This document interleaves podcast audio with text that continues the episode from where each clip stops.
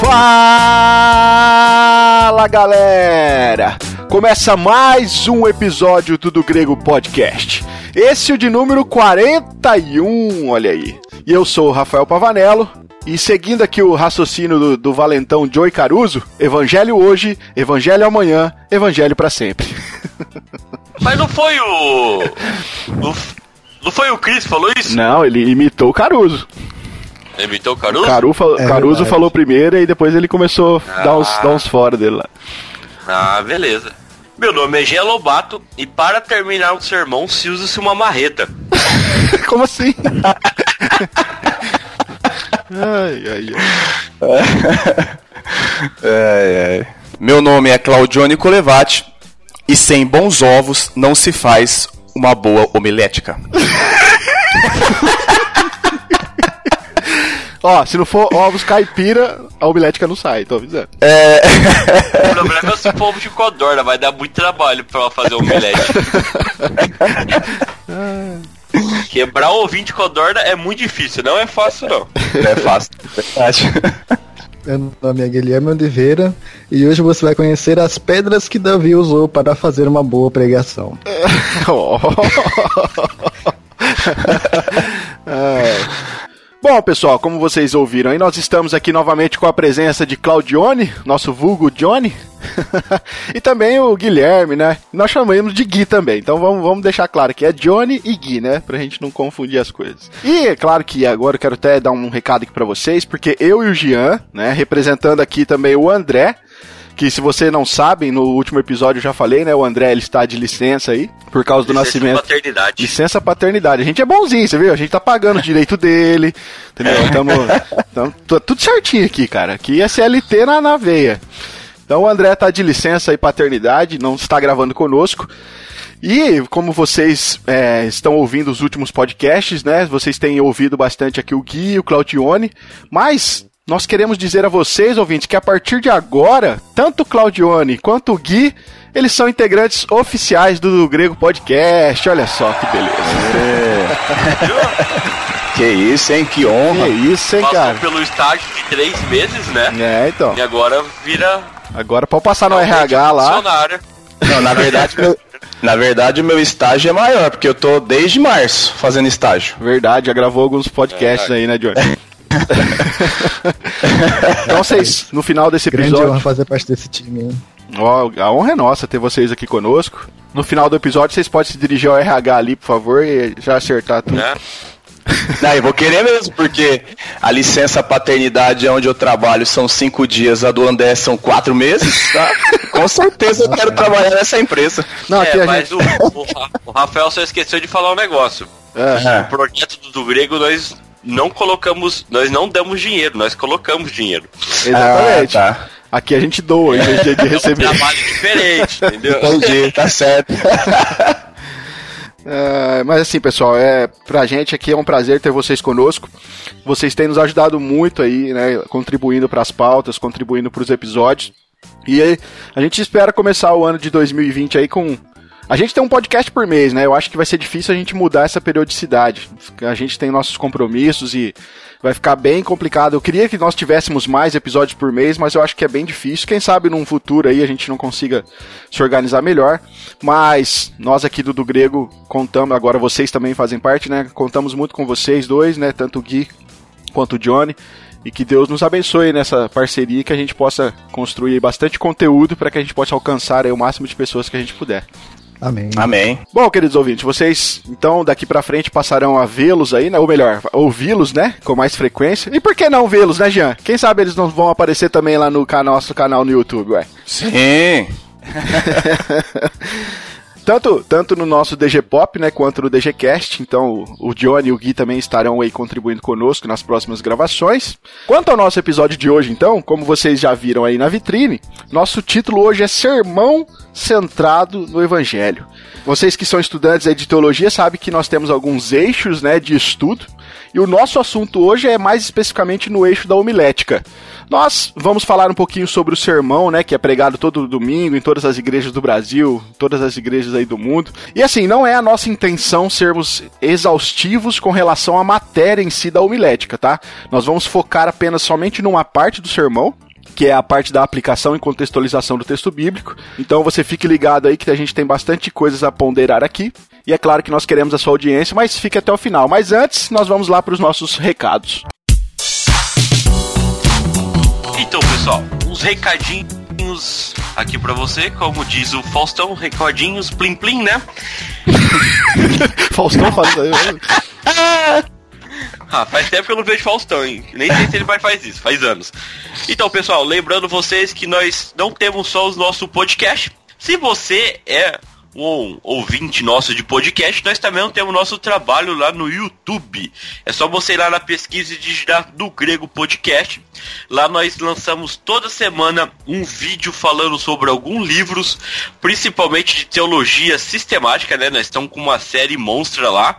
Acho que até o ano que vem, acho que nós apresenta quase todas as sistemáticas que tem no Brasil. Também nós temos várias playlists lá sobre apologética, sobre Bíblia de estudo. Tem muita coisa legal lá. E se você é um ouvinte nosso pelo YouTube, né? Porque nós também postamos nossos podcasts lá. Lembrando que nós temos nosso site, que é o dogrego.com, onde tá tudo lá, tudo que nós publicamos está dentro do site, tá nos vídeos, tá nos podcasts. E se você escuta nós pelo YouTube ou pelo site, lembrando vocês que nós estamos nas plataformas de podcast da Podosfera, né? Tanto no Spotify como também no Deezer, né? Então vocês podem abaixar esses aplicativos aí e procurar nós lá na pesquisa do, do Grego Podcast, que vai ser muito mais fácil aí para vocês poderem escutar. Ô, Jean, e até sabe... bom que tem, tem umas operadoras que tá agora colocando o Spotify como não cobrar mas agora a taxa de transferência de internet. Isso é legal, hein? Bacana, cara, isso é bacana. Inclusive, cara, ontem, ontem eu tava lendo uns comentários lá nos vídeos sobre o podcast um dos nossos ouvintes disse que nós poderíamos colocar o podcast na Amazon Music ou Amazon não sei o que. Eu, eu não sei desse streaming, vocês sabem? Eu também não. Nunca ouvi falar, não. Eu a única coisa não. da Amazon que eu conheço é comprar livro. mas se algum Tem dos Amazon ouvintes. Prime também, que É, é, de, tipo Netflix, né? É, mas eu não conheço aí dela. Agora, se algum dos ouvintes aí tiverem contato com isso, souberem se tem algum serviço de streaming na Amazon aí, coloca o link aqui pra gente aqui abaixo do qualquer, qualquer plataforma que você estiver ouvindo aí. Comenta aqui pra gente poder ir atrás disso daí. É porque o do grego um dia vai dominar o mundo. e vou passando a bola aqui para agora o nosso amigo Claudione, o Johnny, né? Onde ele vai explicar um projeto futuro aí que vai acontecer lá no nosso YouTube. Mês passado nós deu uma deixa falando que ia ter uma novidade aí, mas lembrando que essa novidade é a partir de janeiro de 2020. Talvez você esteja aí no ano 2050 escutando isso, então já passou 30 anos já, né? É, na verdade, né, ele, ele surgiu é, já há alguns meses no sentido de, de buscar sempre é, louvores, né, que de fato cantem as escrituras e, e até também ouvir os louvores que infelizmente têm permeado as nossas igrejas e que cantam heresias e que às vezes como cristãos nós temos negligenciado a letra, não temos buscado o que de fato a, a letra tem cantado ou não. E aí buscando pela internet, eu achei é, algumas, alguns canais, algumas coisas, muito, muito difícil encontrar alguém que faça uma análise né, profunda de uma letra, é, tanto para demonstrar se a letra é cristã, se canta as escrituras ou não. E aí, conversando com o Rafa, já tinha talvez acho que até conversado com o André, aí tem surgido a oportunidade, e aí, por que não, né? O Rafa, o do grego em si, ofereceu a oportunidade aí, e por que não da gente fazer esse trabalho, que eu acho que vai ser muito importante para quem gosta né, de, de, de, de, música e gosta de entender é, o que está sendo cantado. E eu espero que, que Deus abençoe esse projeto e peço para que os ouvintes aí que, que gostam, né, que possam também estar orando pela gente, pelo projeto, para que, se isso for de alguma maneira glorificar a Deus, que, que tudo dê certo e que o Senhor coloque a mão dele para que tudo seja para honra e glória dele. Amém. O projeto em si, John, né, na prática vai ser tipo, você vai pegar uma música, né? Nós, no caso, vamos participar ali com você também, alguns vídeos ou não. E aí você tá, vai ter total, total liberdade para convidar pessoas também para participar, mas o projeto é, você vai pegar uma música e vai fazer uma análise da letra, certo? Certo, a gente vai, nós vamos pegar o louvor, né? A, a música cristã que seja, uhum. e vamos analisá-la. É, vamos tentar aplicar se aquilo que ela tem na sua letra é bíblico ou não né? A gente sabe, respeitando, claro, que tem a questão de liberdade poética tal, mas nós vamos é, aprofundar. Tanto para o bem quanto para o mal. Isso, então você vai fazer uma análise se ela é bíblica e por que ela é bíblica, e se ela não é, por que, que ela não é, certo? Sim, com certeza. Né? E, ah, vamos também de... e vamos também deixar aberto para quem for nos assistir é... dar indicações de músicas, talvez eles queiram que a, que a gente faça a análise, a gente deixa aberto e vamos fazer da melhor maneira possível. Bacana, cara. Eu acho que vai ser muito bacana, porque apesar. Eu conheço só um canal no YouTube, que é o Teologueiros, que faz análise de música. Sim, eu também. E, e eles não fazem essa, essa análise completa igual você está propondo, né? De mostrar com a Bíblia por que, que ela é correta, por que, que ela não é. Então eu acho que vai ser aí um conteúdo bem legal aí para os nossos ouvintes. Sim, tam, sim. Bom, fique ligado então, pessoal. Aí o ano de 2020 promete aqui no do Grego. Nós queremos aí também colocar novas atrações aqui. Vamos conversar com o Gui aí. O Gui também, quem sabe o Gui não vem pro YouTube. Olha só, hein, Gui? Opa! a gente vai pensar em novos projetos. E a gente tem uma equipe bem criativa aqui. Eu quero que, que nós tenhamos bastante novas coisas aí pro ano que vem. O André, possivelmente o ano que vem já estará conosco de novo, né? E o André ele saiu do YouTube, né, Jean? Não voltou mais. Ficou com medinho. Da... Se vocês quiserem assistir um vídeo do André falando sobre o, o, o livro A Cabana, só que assim, se, prepare, se prepare. Eu não sei o que é mais perigoso, assistir o Coringa ou ver o vídeo do André, então vocês fiquem espertos. ah, brincadeira à parte, mas fique ligado então no conteúdo aqui do, do Grego Podcast. Acesse o site, porque como o Jean já mencionou, tá tudo lá, tudo centralizado.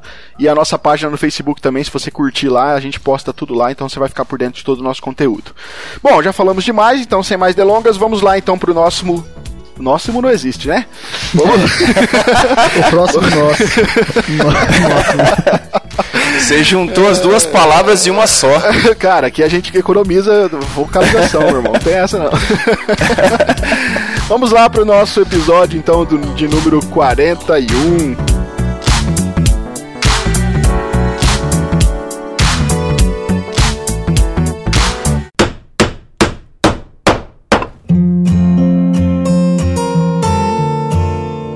Bom, pessoal, essa pauta que nós escolhemos hoje, ela se deu porque existem muitos pregadores, e aqui nós precisamos ser. É, reconhecer isso, né? Existem muitos pregadores que eles são fiéis à exposição do texto. É, claro que tem uns nóia por aí, né? que viaja mais que não sei o quê. Mas a gente tem muitos pregadores que são fiéis à exposição do texto. Eles não saem do contexto, eles expõem o texto certinho, eles não ficam inventando moda né? Então seguem toda uma ortodoxia ali certinha. Porém, quando chega na finalização do sermão, né, na hora de aplicar o sermão, na hora de contextualizar o texto bíblico, na hora de apresentar o evangelho de Jesus e aplicar ele à realidade ali da congregação, infelizmente aí eles falham, né, deixando a desejar nesse sentido. Você que está nos ouvindo, você, se você é, é, congrega, né, numa igreja local, você deve saber que o seu pastor todo domingo ele está pregando um sermão ali. E nós queremos nesse episódio hoje pontuar algumas coisas, porque nós entendemos que quando o evangelho não é apresentado num sermão, na, como aplicação ou como contextualização, que a gente vai explicar isso melhor daqui a pouco, geralmente o pregador ele tende a incorrer em erros na aplicação. Nós vamos propor algumas, alguns erros de aplicação aqui também, mas geralmente quando o pregador não faz o exercício de catar aquele texto bíblico e mostrar a luz do evangelho, como a, a vida do cotidiano das pessoas podem ser abençoadas por aquele sermão, geralmente o sermão acaba finalizando em alguns erros e isso pode ser prejudicial à congregação. E nós queremos então bater um papo aqui antes sobre essa, essa questão específica da aplicação e da contextualização do sermão. Mas antes, eu acho que nós podemos aqui definir rapidamente, porque nós falamos muito aqui já de homilética, de omelete, de. e eu acho que nós poderíamos então fazer aqui rapidamente uma definição do que é a homilética, né? Do que, que se trata então essa matéria na teologia, pessoal? É, a, a, a homilética, né, a gente pode, pode dizer que ela é a arte de pregar sermões, né, a ciência da pregação. E, e eu achei uma, uma, uma, formulação que, o, que um rapaz fez, é que ele, eu não achei o nome dele. E aí ele coloca que a homilética é uma compreensão de que Deus colocou no mundo recursos que devemos aproveitar, inclusive os das ciências da ciência da comunicação verbal. Bacana, cara. Uma boa definição, bem técnica e tudo mais. Sim, eu achei muito interessante. É, resumidamente é isso mesmo, né? É a arte de preparar sermões, né? Quem Legal mais que hoje em dia, na nossa modernidade, a, a questão da homilética não é só simplesmente a pregação do sermão, mas também a questão do preparo, né? Eles utilizam muito para falar, né? Tipo, tanto preparar como comunicar o sermão, ele faz parte da homilética que ensina. É, a, a, a questão da homilética, né, ela entra na, na, na, na, assim, a confecção de sermões para uma pregação mais eficiente, né, ela, um sermão é, homileticamente preparado, ele é mais assimilável, porque o pregador não se perde, se ele se preparou para essa pregação, para esse sermão, ele sabe o caminho que ele está trilhando, né? Ele não, não tira um texto do nada, abre a Bíblia e sai pregando. Ele se prepara, né? Claro que a gente está falando mais na, na, questão técnica, mas se a gente for falar na questão espiritual, a gente sabe que um, um pastor, um líder, ele faz toda uma preparação de oração, leitura da palavra, né? Mas a gente é, a gente está focando mais no termo técnico, né? É, o, a, a questão da homilética, ela nos ajuda a ter uma, uma organização, né? O sermão acaba tendo um sentido, tem um objetivo traçado, né? E, e ela organiza a exposição das ideias, né? É, é, é uma forma de organizar aquilo que, se, se, a gente pensar que o nosso curto, se o curto, se o nosso culto, é comprido mesmo. Né? é, se o nosso culto ele precisa de uma ordem e decência, ou seja, uma organização, por que não a pregação ou o sermão pode ser de qualquer maneira. É, isso é verdade. De certa forma, a homilética é uma ferramenta né, que, que tende a facilitar então a vida do expositor né, na hora de, de expor a mensagem. Né. É claro que ela vai fornecer ali alguns métodos, né? Então ela vai ajudar muito aí o pregador então a organizar a ideia em si do texto para poder passar a informação à congregação. Né? Sim. A, a homilética, homilética é uma espécie de retórica, né? É uma retórica que visa oferecer recursos para convencer as pessoas, humanamente falando, né, o, é, quanto à necessidade de arrependimento e fé em Jesus Cristo, né, conforme diz aqui o Ernst Maia, no, no material que eu consegui encontrar. Opa, é, é, Amster Maia é, é, é outro nível, né, cara? Amster Maia, Amster Maia é assim, é duas linhas de que ele escreveu e 60 linhas de nota de rodapé, sempre. É isso aí. é, Amstermar é o cara que mais pesquisa, que olha, rapaz.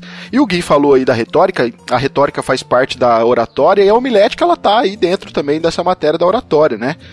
Que tem tudo a ver com a ideia de de você fazer um discurso, né, com a finalidade de você convencer, de agradar as pessoas. Então ela também é definida aí como já falamos como a arte de pregar. Então, pessoal, um pouquinho de história aqui para vocês entenderem, porque do grego também é cultura. Né? Ô, louco, rapaz! A palavra homilética ela surgiu na, da transliteração do verbo grego homilho, que tem o significado de conversar com ou falar. Você tem ideia, esse verbo ele ocorre quatro vezes no Novo Testamento, né? Só nos livros do, de Lucas, tanto no Evangelho de Lucas como em Atos, e também ele na tradução do Antigo Testamento para a tradução da Septuaginta, ele também aparece quatro vezes no livro de Provérbios, essa palavra grega humilha, né?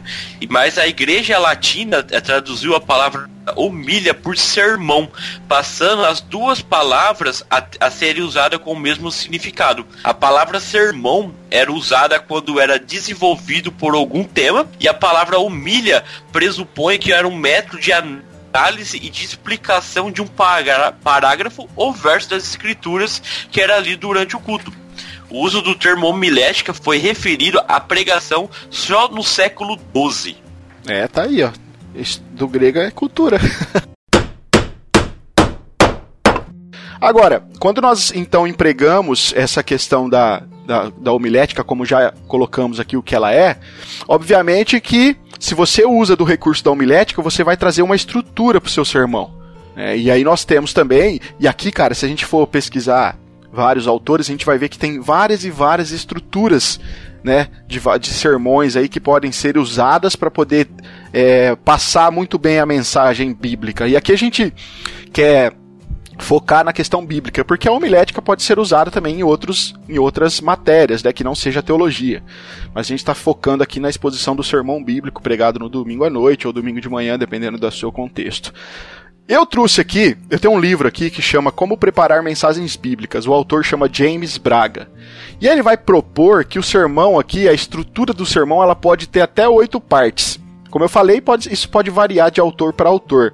Mas aqui ele vai trazer como partes da, da, da, do sermão, ele vai trazer aqui o título, depois ele traz o texto, depois ele traz o tema, depois a introdução, Aí então ele entra com a tese, né? Depois ele entra com a argumentação, aí sim vem a conclusão e depois então finaliza com o apelo. Eu não sei se é a melhor definição de, de, de, estrutura de sermão, mas eu achei interessante porque ela é bem completo, né? Porque assim, ó, veja bem, o, o cara vai começar a pregar, ele, ele dá um, geralmente dá um título. Tem pregadores que metem o título depois de 40 minutos, né? O cara tá falando, falando, e depois de, de uma hora ele, ó, o título da mensagem é tal. Mas tem uns que vão colocar o na verdade o tema, né? Tem uns que já entram com o título. Isso acontece muito quando o cara tá pregando com recurso de slide, né? Porque geralmente você não vai falar se assim, o título da minha pregação é tal. Eu não vejo isso acontecendo, né? Nos púlpitos, é difícil. Mas depois do título, então, ele lê o texto propriamente dito que ele vai expor. E aí sim, então, ele dá um tema pra pregação. Aí depois ele vai fazer a introdução. É por isso que ela tá em quarto lugar aqui, segundo James Braga, claro, né? Aí depois, então, da introdução tem a questão da tese, que é, ele acabou de dar um tema, lê um texto, ele vai defender uma tese aqui. Depois vem então a parte da argumentação que ele vai fazer defendendo essa, essa tese do texto. No final, então, ele entra com a conclusão e o apelo, que, como eu já falei na introdução do episódio, vai ser o foco nosso aqui do podcast hoje, né? Eu acho que é uma boa divisão essa daqui, vocês não acham? Sim. Eu só acho que normalmente as pessoas juntam o título e tema uhum, né? Uhum. Vira uma coisa só. E introdução em tese também. Intro... É, tá, entendi. Se for é, Porque entendi. ele tá realmente bem espaçado, bem separadinho. Mas normalmente você vai fazer uma pregação, você deixa o título seu, já praticamente o seu tema, né? Uhum. E a questão da tese, até que ele fala que é um assunto que vai ser discutido ou asserção em que vai ser definida. A tese com uma declaração pode ser afirmativa, negativa ou interrogativa. Então, Normalmente isso é, faz parte da introdução, na verdade. Então, eu já, eu já acho que não, Jean. Eu acho que a introdução, inclusive eu acho que eu vejo essa divisão muito clara num pregador que chama, é, eu já falei muito dele aqui, eu acho, chama Emílio Garofalo Neto ele faz uma, ela faz exatamente essa divisão aqui, porque ele propõe, ele lê o texto, então ele entra, não, ele não dá tema, eu nunca vi ele dando tema para pregação, mas ele entra na introdução e ele faz uma introdução contextualizada. Ele pega acontecimentos do momento que, que estão que a, que a, congregação sabe que está acontecendo, então ele usa isso como uma introdução, ou seja, ele já prende a atenção das pessoas porque é um assunto do cotidiano, a pessoa realmente vive aquilo, passou por aquilo ou sabe daquela informação na introdução, e então ele entra com a tese argumentativa sabendo da, dessa questão, então como que ele vai defender essa tese, mas ele faz uma separação e aí sim na tese ele vai defender a argumentação junto para definir o texto aí, né? Só queria fazer uma, uma, uma observação já que a gente está falando, é, às vezes as pessoas podem é, achar que, tipo assim, ah, pregação é você pegar o texto, pegar a palavra e pregar o evangelho, pregar o que está lá, né? E eu, eu gostei de uma, de uma frase de um, de um pregador alemão, é o Helmut Thielich. Opa, ele trabalha... conheço, hein? Bom. É, ele trabalha. Tem um livrinho dele aqui, cara. Bacana. Bom, continue. Desculpa. É. Eu, achei interessante ele, ele colocando. É, é, é, um texto sobre homilética, e aí ele. A, a, o outro autor apresenta a questão do valor da pregação e expõe esse texto do, do Helmut, né?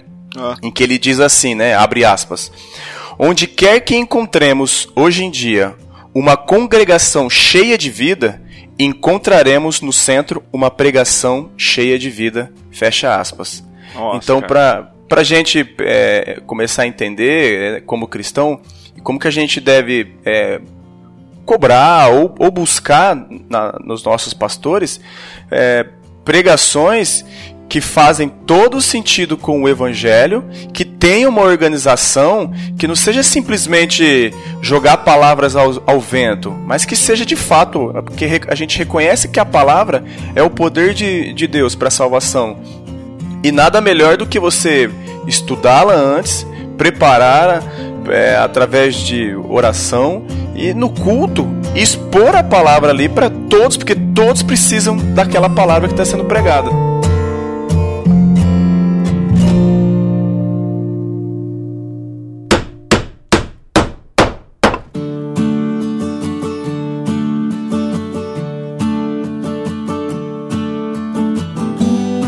Agora, eu falei para vocês que tem esse que o, que o James Braga coloca como apelo, né, a última parte de um sermão. O que, que vocês entendem como apelo nesse caso? Porque eu sei que James Braga é um pregador sério, né? Agora a gente fala apelo aqui, talvez o ouvinte entenda de forma equivocada isso aqui, né? O que, que vocês entendem por apelo no final da pregação? É válido, não é? Como deve ser feito? Depende do que, que você quer dizer com apelo, na verdade, né? Eu não quero dizer, eu tô perguntando, né? Então. Porque tem várias formas de dizer um apelo. Hum. Conhecemos o apelo normal, que acho que todo mundo conhece. Você, irmão, que está sentado aí e quer aceitar Jesus, por favor, vem aqui na frente, né? Eu acho que esse é o apelo mais normal que muitas igrejas fazem. E eu também eu entendo o apelo como fazer uma pergunta no final, onde a pessoa pode meditar pelo sermão que ela acabou de escutar. Né? Não é simplesmente aquele apelo que nós conhecemos, mas é um apelo de uma forma diferente. Ah, eu, eu, eu, eu, concordo com, com o que o Jean é, falou, né? Tem essa. Infelizmente. Não sei nem se é infelizmente ou felizmente, essa questão de levantar a mão e falar para você aceitar Jesus. Eu passei por isso, mas não é em si o, o, o, ato de levantar a mão e, e, eu não aceito Jesus, né? É, acaba sendo algo muito raso. Mas eu, entra, eu, entra, eu, eu acrescentaria que no apelo, após a exposição da palavra, é, o apelo a gente pode entrar na, na questão de, de você é, falar para que, que o ouvinte, né, ó, que ele tem que se arrepender, né, que, que ninguém vê a Deus ou ninguém vê a Cristo no, sem o arrependimento genuíno. E o apelo é pode entrar também na questão de você é, apresentar Cristo ao, ao, ao pecador dentro desse contexto do apelo. Mas eu acho que dá para juntar o que o Jean falou, sabe? Eu, é o que eu, que eu, que eu entendo. Eu, eu entendo também como apelo quase que, quase que parte assim de uma, de uma aplicação, sabe? Porque, tipo, a, a maioria das pregações, é, queira ou não, acho que a grande maioria dos textos bíblicos, eles contêm alguns imperativos, né? Daquilo que que parte da parte do, da resposta do crente a, ao evangelho e tal.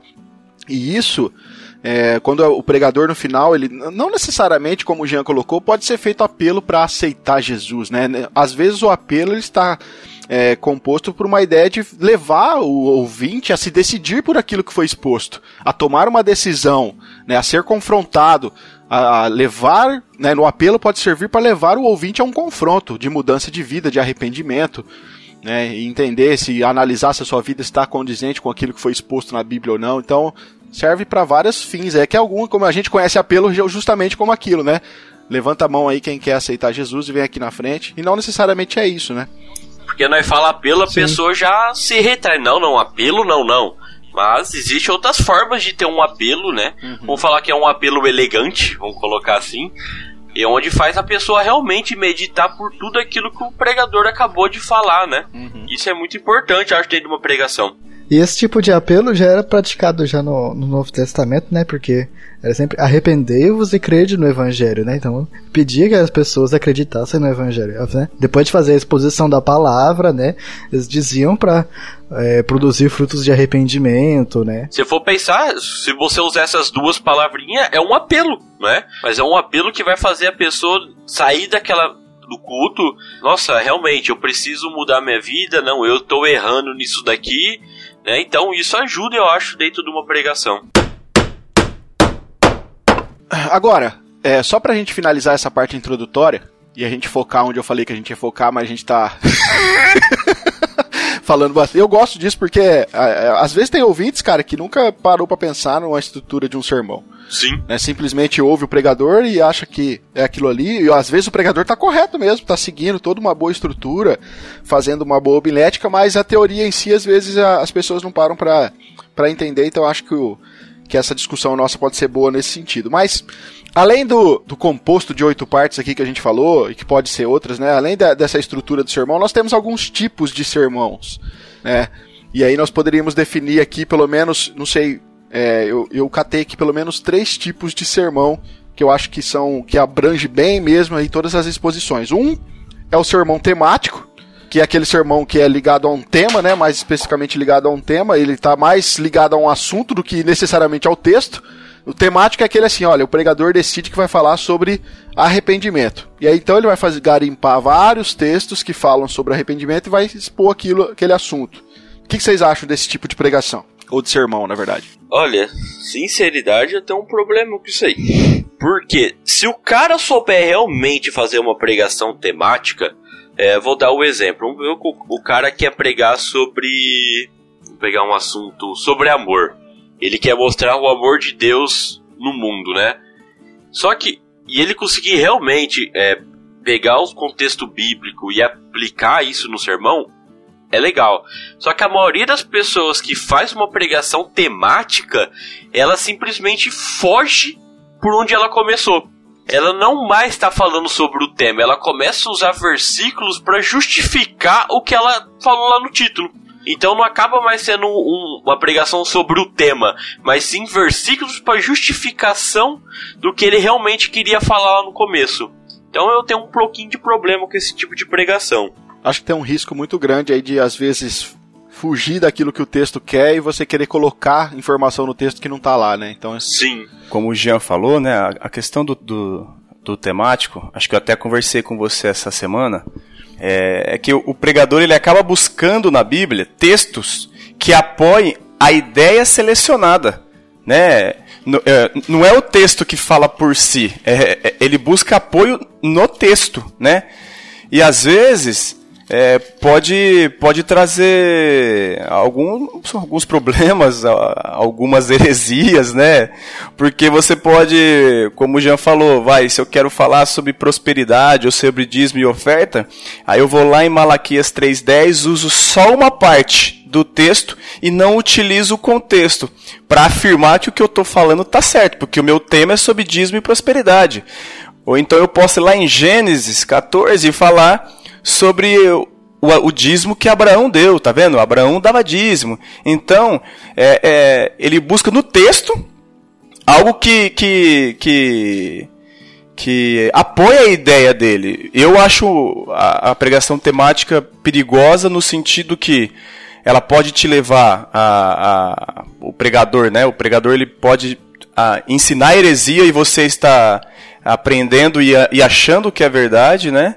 Né, o, o contexto, e como também ela acaba sendo uma pregação, como talvez ela não tenha algo, é, uma organização é, textual, ela acaba pulando de um texto para texto e, e, foge. Uma vez eu ouvi o Hernandes Dias Lopes falando que ele já viu o pregador que ele abre o texto, lê o texto e nunca mais volta pro texto.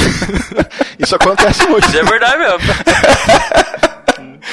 É, então, é, eu particularmente, assim, eu venho de uma linha de pregação temática, e, e por isso que hoje eu fui encaminhado à, à, presbiteriana, né? Porque eu, eu entendi que a pregação expositiva ela é o que mais se aproxima daquilo que é, é, se contém de verdade na Bíblia, né? Se a gente for pegar os, os grandes pregadores os reformadores, é, dificilmente você consegue construir uma heresia se você aplicar o contexto expositivo. É isso aí. Agora, tem outros tipos também de sermão. Né? Não só o temático, mas tem um também né, conhecido aí na academia como sermão textual. Porque diferentemente do temático, no textual o pregador ele tem um texto. Só que ele pega e extrai desse texto um tema. Entende a diferença? É, com um você vai com o tema para o texto e no outro você tira o texto o tema do texto. Exatamente. Esse sermão textual, ele é muito confundido, cara, com a pregação expositiva, com o sermão expositivo. E ele, ele tem essa diferença. E aí, esse, esse sermão textual tem várias divisões, né?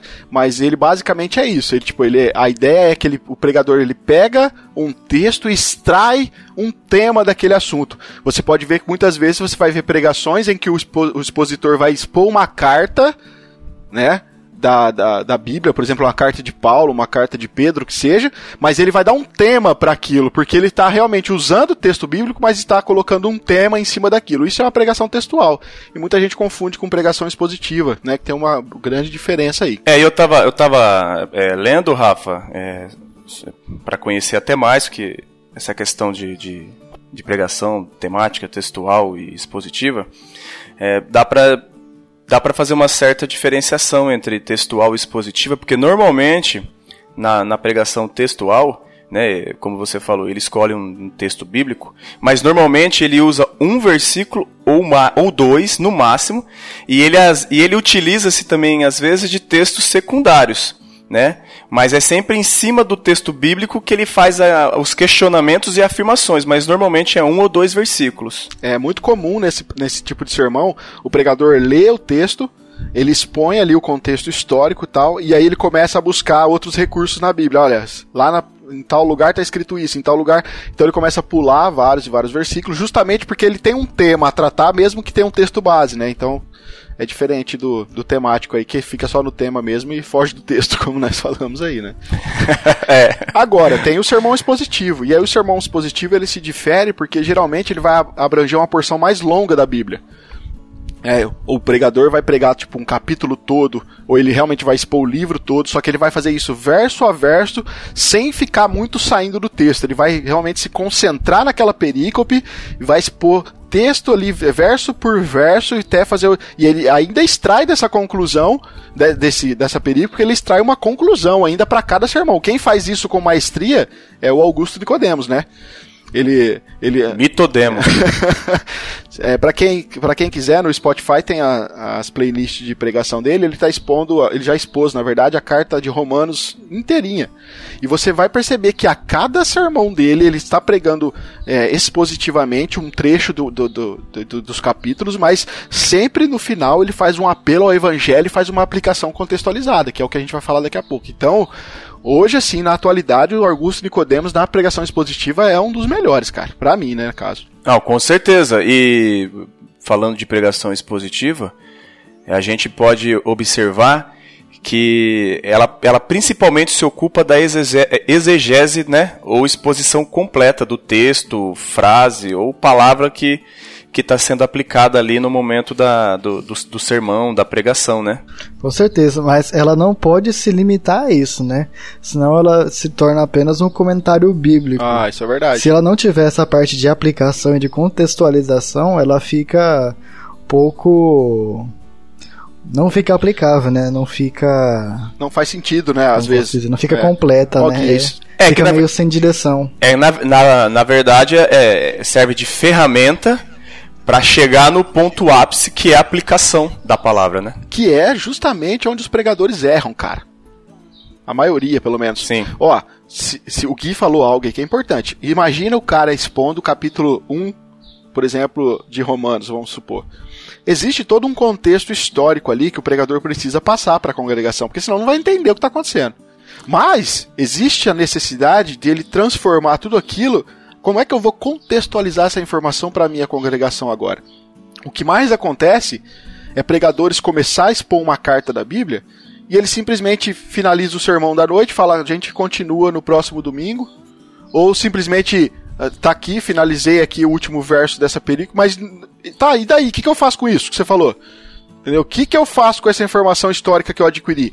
Então falta o sermão expositivo, às vezes, ele pode se tornar um perigo justamente pelo que o Gui falou. Às vezes não tem a aplicação necessária para a igreja. É necessário o, o, o pregador traduzir eu, a gente vai falar daqui a pouco isso, né? Mas eu acho que o pregador precisa necessariamente, obrigatoriamente, mostrar Jesus Cristo e o Evangelho em qualquer texto da Bíblia, porque é possível fazer. E depois disso, então, trazer isso para a congregação, aplicar no dia a dia, porque, cara, ninguém melhor que o pastor para conhecer os anseios da sua congregação. Então, ele precisa fazer esse exercício de como é que eu vou aplicar isso daqui para fazer sentido para os meus ouvintes. Então é necessário esse exercício, cara, porque senão se torna realmente só um, um, só uma, como o Gui colocou aí, só um comentário da Bíblia e não ajuda muito a ninguém, né? Porque se você não, depois de todo o seu esforço de, de estudo que você teve e você não aplicar para as pessoas da igreja, elas simplesmente como elas estivessem lendo um comentário bíblico, né? Então acho que a, como nós vamos falar daqui a pouco da, da aplicação da conclusão, na verdade ela é a parte um pouco é a parte menor num sermão, só que é a parte principal do sermão, na verdade. Porque se você não aplicar, aquilo não vai mexer no seu coração e não vai modificar a sua vida de forma nenhuma, né? Se me permitem fazer uma alusão, é como ter um bom meio de campo, mas chutar para fora no final do lance. No futebol. Sim, sem dúvida. Senão não adianta nada. Toda a jogada bem trabalhada, né? Mas não resultar no, em algo frutífero. Sim. Eu queria deixar aqui para o ouvinte aqui como sugestão de leitura, tem um livro do Timothy Keller que chama, pre, é, chama Pregação. E o Timothy Keller é fantástico. O subtítulo do livro dele é Comunicando a Fé na Era do Ceticismo. Para quem não conhece o Timothy Keller, ele é voltado para essa área, cara. Ele é, ele é voltado para essa questão apologética. Ele dá muito. A igreja dele fica em Nova York, né? A igreja Redeemer, e ele é muito voltado para os céticos mesmo. A igreja dele é toda estruturada para trabalhar com esse tipo, com essa classe de pessoas. E é muito interessante porque no livro dele, ele vai dizer assim na página 45, que a pregação expositiva e aqui, deixa eu contextualizar, porque a gente falou de três tipos de sermão: o temático, o textual e o expositivo. E a maioria dos teólogos, pelo menos que daqueles que eu fui ler, eles vão defender que o sermão expositivo é o melhor sermão para a congregação. E aí então Timothy Keller diz assim: a pregação expositiva permite que Deus paute a agenda da sua comunidade cristã. Isso é interessante, sabe por quê, cara? Porque mais do que o pastor, a Bíblia sabe o que é melhor para que a congregação possa ouvir. Tem um outro livro também, esse é de Jonathan Lima, que chama Igreja Centrada na Palavra, e ele, na página 128, ele diz assim: ó, a Bíblia sabe muito melhor do que o pastor mais perspicaz sobre o que é relevante para cada igreja. Às vezes, o pastor incorre no erro, ou o pregador incorre no erro de falar assim: olha, minha igreja está precisando ouvir sobre dízimo, cara. O pessoal não está dizimando, então eu vou ter que pregar temático hoje, não vai ter jeito não. Olha, tudo bem, eu creio que tem momentos, e eu acho que não é no, no púlpito, lugar na hora do, do, culto, mas tem momentos que você vai precisar ensinar alguns temas. Mas na pregação, durante o culto, se você prega expositivamente, cara, a própria palavra de Deus, você pregando texto a texto, livro a livro, ela sabe como melhor tratar a igreja.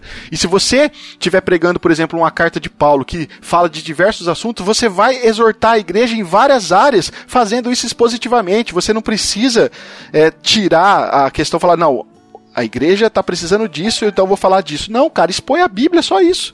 Expõe livro a livro e faça as devidas aplicações, porque a Bíblia ela é melhor que qualquer pregador para poder tratar da igreja. Vocês, vocês acham sobre isso? Sem dúvidas, é isso mesmo. Porque se muitas vezes existe pregadores que chegam no culto, olha, vê o que teve um problema, simplesmente vai lá caçar um versículo para justificar o que ele quer falar e muitas pessoas acabam muitas vezes não frequentando o culto porque acha que a pregação é para elas. Que ela teve um problema no meio da semana, o pastor ficou sabendo, então o pastor montou um sermão exclusivo para ela. Realmente, acontece isso. Eu já fui, eu ao... já fui alvo de um sermão exclusivo, né? Tinha sermão VIP, já, você lembra? Né, lembro, já tive esse problema também, já, realmente. O pregador, ele pregou, montou o sermão dele em 10 minutos antes de começar o culto, por causa de um problema que teve. Mas quando você pega um livro para pregar, vamos supor, pega lá Efésios, você não tem esse problema, porque você está seguindo o texto bíblico. Então, se caiu num assunto que vai machucar o coração do irmão, né? Porque você tem que machucar para depois curar esse machucado. o irmão vir tirar satisfação com o pregador falar: Me desculpa, meu irmão, simplesmente estou seguindo o livro da Bíblia. Se esse assunto mexeu com você, é porque tem alguma coisa errada com você. Agora, quando você faz um, um sermão temático, e como você vai falar pro irmão que você não realmente não quis machucar ele, não quis cutucar a ferida, né? A pessoa muitas vezes acaba até saindo emburrecida e nem volta mais para a igreja. Por isso que eu acho que o sermão expositivo, sequencial bíblico, eu acho que é o melhor que tem, na verdade. Não, é até trazendo para a questão do, do, sermão temático, é, como experiência que eu já passei, eu já tive um, um pastor que é, a pregação dele sempre foi temática. E era sempre sobre sonhos. I have a dream. É todo domingo, cara. E, e sempre pregava em 1 Samuel para contar a história de Ana sobre a vinda de Samuel. O cara não sonhador, velho. Então, mas aí o problema é que a aplicação, aí ele queria fazer a aplicação para que os no, pros, nossos sonhos fossem realizados, entendeu?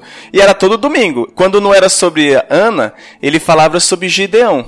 Esse pessoal, é, o pessoal que foca muito nessas exposições adora o Antigo Testamento, né? Porque eles podem fazer a bagunça que quiser, né? Sim, com certeza. É. Isso é complicado. Além do que o Antigo Testamento é mais apegado a coisas materiais do que o Novo. O Novo é você justamente abrir mão disso, né, e olhar para Cristo, olhar para a cruz. E aí não importa muito os seus sonhos de carro, de. É, casa grande, né? Esse tipo de coisa. Mas sim a pregação da palavra e para isso você muitas vezes abre mão de muita coisa. Ó, é, se a gente for olhar, é, até estudando, a gente, eu já vi isso, provavelmente que todos vocês já devem ter visto, quando não se estuda o contexto da palavra, e aí a gente vai, acaba entrando sempre na temática, não tem como às vezes sair da temática, né?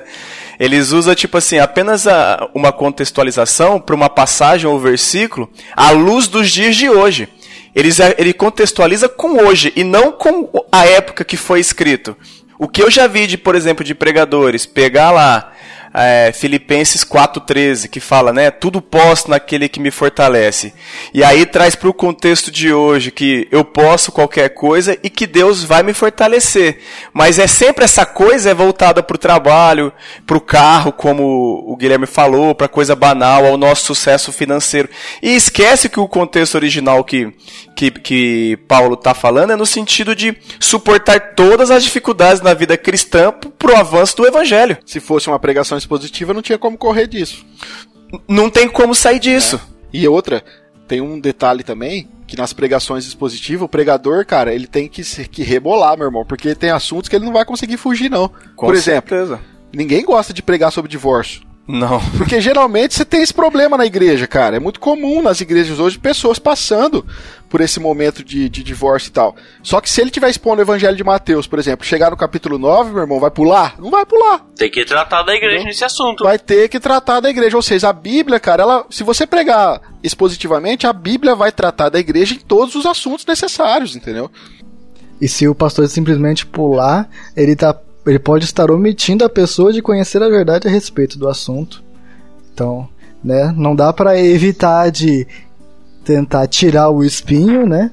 Fazendo uma alusão a C.S. Lewis, que tem no livro né, de Crônicas de Narnia que quando o garoto deixa de ser um dragão, ele diz que a dor foi como de tirar um espinho, né? É dolorido, mas depois tem um alívio, né, de não ter mais o espinho ali. Então, tratar de um tema espinhoso pode ser difícil, mas no final das contas, né, a palavra de Deus conforta e transforma para o bem da pessoa. Todo machucado depois cicatriza, né? E não sentimos mais dor. Então nós precisamos muitas vezes realmente cutucar a ferida para depois elas curar e ser uma nova parte do nosso corpo, né? É, e, e a gente está falando de contextualização, é bom a gente sempre ter o, o, o entendimento que a contextualização é, ela nunca é o ponto central, ela é uma ponte para aplicação.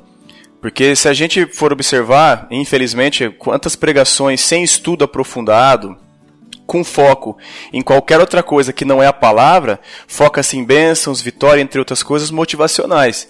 Aí, aí perde-se a ênfase do Espírito Santo, né, quando reduzimos a palavra de Deus a nada mais que princípios para viver corretamente, é, moralismos ou um marketing de uma boa vida com Cristo. E na verdade Cristo não é pregado aí. Né? E aí as pessoas ficam ligadas a tudo, menos a mensagem cristã, o que é as boas novas, né? É, é como aquele texto, né, que Pedro diz que deixou tudo, né, por Cristo. Aí Jesus fala: Olha, não há quem, deixando tudo, não receba mais nessa terra e ainda mais no porvir. Ou seja, a pessoa pode ler aquele texto e falar: Olha, eu vou deixar tudo que eu tenho aqui agora, e aí Deus vai me dar mais ainda. Ou seja, usa Cristo né, como um caminho para receber mais riqueza. Com certeza.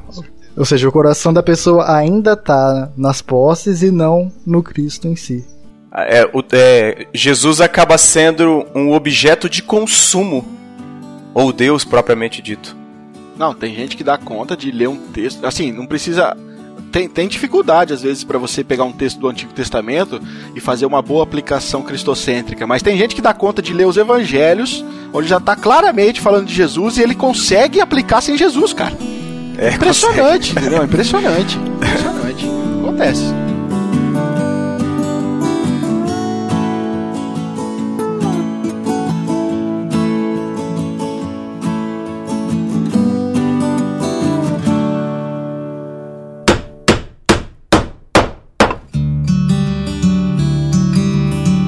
Querido ouvinte, então você já viu aí, nós falamos sobre o que é homilética, falamos da estrutura de um sermão, falamos também dos tipos de sermão e agora, como a gente prometeu, a gente vai falar um pouquinho então mais especificamente sobre a aplicação do sermão, né? E também que envolve contextualização. Mas antes de nós é, conversarmos aqui em como um pregador pode fazer boas aplicações, né? E como ele pode é, fazer aqui uma boa contextualização do sermão que está sendo pregado, eu acho que nós poderíamos elencar aqui alguns erros que os pregadores cometem na hora da aplicação. Porque é muito comum isso acontecer, cara, e isso acaba atrapalhando o entendimento ou influenciando o entendimento dos ouvintes para uma conclusão errada das escrituras, né? E nós elencamos alguns aqui na pauta, né? Pelo menos quatro. Eu queria que a gente falasse um pouquinho sobre isso, porque é muito comum, cara. É, por exemplo, o primeiro aqui, o primeiro erro que um pregador pode cometer na aplicação é o simplismo. E eu quero já dar os créditos, obviamente, para essa parte da pauta para o pregador e teólogo Antônio Neto. Para quem não conhece Antônio Neto, pode pesquisar aí no Facebook, Instagram, YouTube também que ele é um professor lá na escola Charles Spurgeon. E ele elencou esses princípios aqui. Eu achei bacana trazer ele para nossa pauta, porque eu achei que é muito comum isso acontecer, cara. E ele coloca então como primeiro aqui é, erro que os pregadores cometem nas aplicações o simplismo. O que, que seria o simplismo? Tipo, o pregador faz a exposição do texto, explica o texto, e aí ele vai aplicar, tipo assim, olha, irmãos, nós precisamos ler a Bíblia, irmãos. Vocês precisam orar mais, vocês estão orando pouco, ou vocês precisam lutar contra o pecado. Vocês não podem faltar dos cultos, os cultos, você, cara, essas aplicações simplistas, ela simplesmente está repetindo o que a gente já sabe. Sabe, elas, não, elas simplesmente não, não, não, apontam um caminho, cara. Ela, ela, ela, elas só tá mostrando indicações, mas não tá mostrando como fazer. Na verdade, o, na verdade, o pregador devia pregar sobre esse assunto para aplicar isso, né? Não adianta você falar de algo que você não falou no sermão, né? Exatamente, tipo, não adianta só você, sabe, quando você quer que a pessoa faz algo, mas você não traz uma luz você simplesmente não, não explica como fazer. Então, esse simplismo na aplicação, cara, mais atrapalha do que ajuda. Porque, claro que todo crente sabe que tem que orar, que sabe que tem que ler a Bíblia, que sabe que tem que lutar contra o pecado, que não pode deixar de vir os cultos, mas por quê? Por que, que ele precisa fazer isso? E como fazer? Então, é, às vezes a exposição ela, ela acaba sendo muito simplista, a aplicação vai para o simplismo e acaba mais atrapalhando aí do que ajudando o irmão, né? Ô Rafa, eu, eu achei uma definição sobre simplismo muito interessante, que fala assim, né? O simplismo é um vício de raciocínio que consiste em se desprezarem elementos necessários na solução de um problema. Foi como você falou, Tá, eu preciso ler mais a Bíblia, mas qual é o problema? Exato. Qual é a solução para isso? Exatamente. E eu gostei do. Eu tava lendo. Eu acabei conhecendo a revista Ultimato, acabei ouvindo um podcast essa semana e acabei conhecendo. E eu peguei um trecho do Everson Spolaor. Ele, ele, ele fez uma. Um, dissertou. Fez uma dissertação de um texto sobre a questão do simplismo evangélico e que eu achei interessante, que ele fala que o simplismo evangélico acaba proporcionando a ambiência para a proliferação de toda espécie de seres peçonhentos que se disfarçam sob o manto da religião, mas que acabam sendo descobertos em suas próprias elaborações discursivas. E aí, eu, eu, eu lendo o texto, eu, eu para mim o grande problema do simplismo são os próprios membros da igreja. Por quê? Porque é, é, os crentes eles não questionam, eles não perguntam, eles aceitam o que o pregador está tá dizendo, às vezes por ignorância, outras por ter preguiça, de ter que estudar, buscar na leitura da Bíblia ou em outros materiais, né? E, e a gente sabe também que tem muito pregador o líder de alguma igreja que não abre espaço para questionamento e que manipulam e tenta manipular com o simplismo os membros da, de tal igreja, né? Cara, isso é uma realidade. Isso é uma realidade. E isso você falou que tem a ver com, com o membro e eu concordo. Eu acho que é um erro, cara. Ou oh, tem, tem a igreja, por exemplo, do, do pastor Mark Dever. Ele, quando expõe um sermão, eu já li alguns livros dele e várias vezes eu vi ele citando isso. Ele fala o seguinte: que no final do culto, cara, ele tem um espaço lá que as pessoas podem chegar nele e falar, pastor, não entendi o que o senhor falou, não. Olha que interessante. Ou por que, como, como que eu vou fazer isso aí que o senhor falou que eu não entendi? Porque assim, temos que levar em conta que o pregador ele tem um tempo limitado, certo? Ele tem ali 30, 40 minutos para expor um assunto, para colocar o contexto histórico, para fazer a exegese do texto, para fazer uma boa aplicação, para apresentar o evangelho, porque como Timothy Keller diz, nós precisamos pregar as pessoas como no, sabendo que na nossa, na nossa audiência, no público, tem pessoas crentes e não crentes. Você precisa dar um jeito do seu sermão atingir os dois. Isso é exercício que o pregador tem que fazer, não tem para onde correr.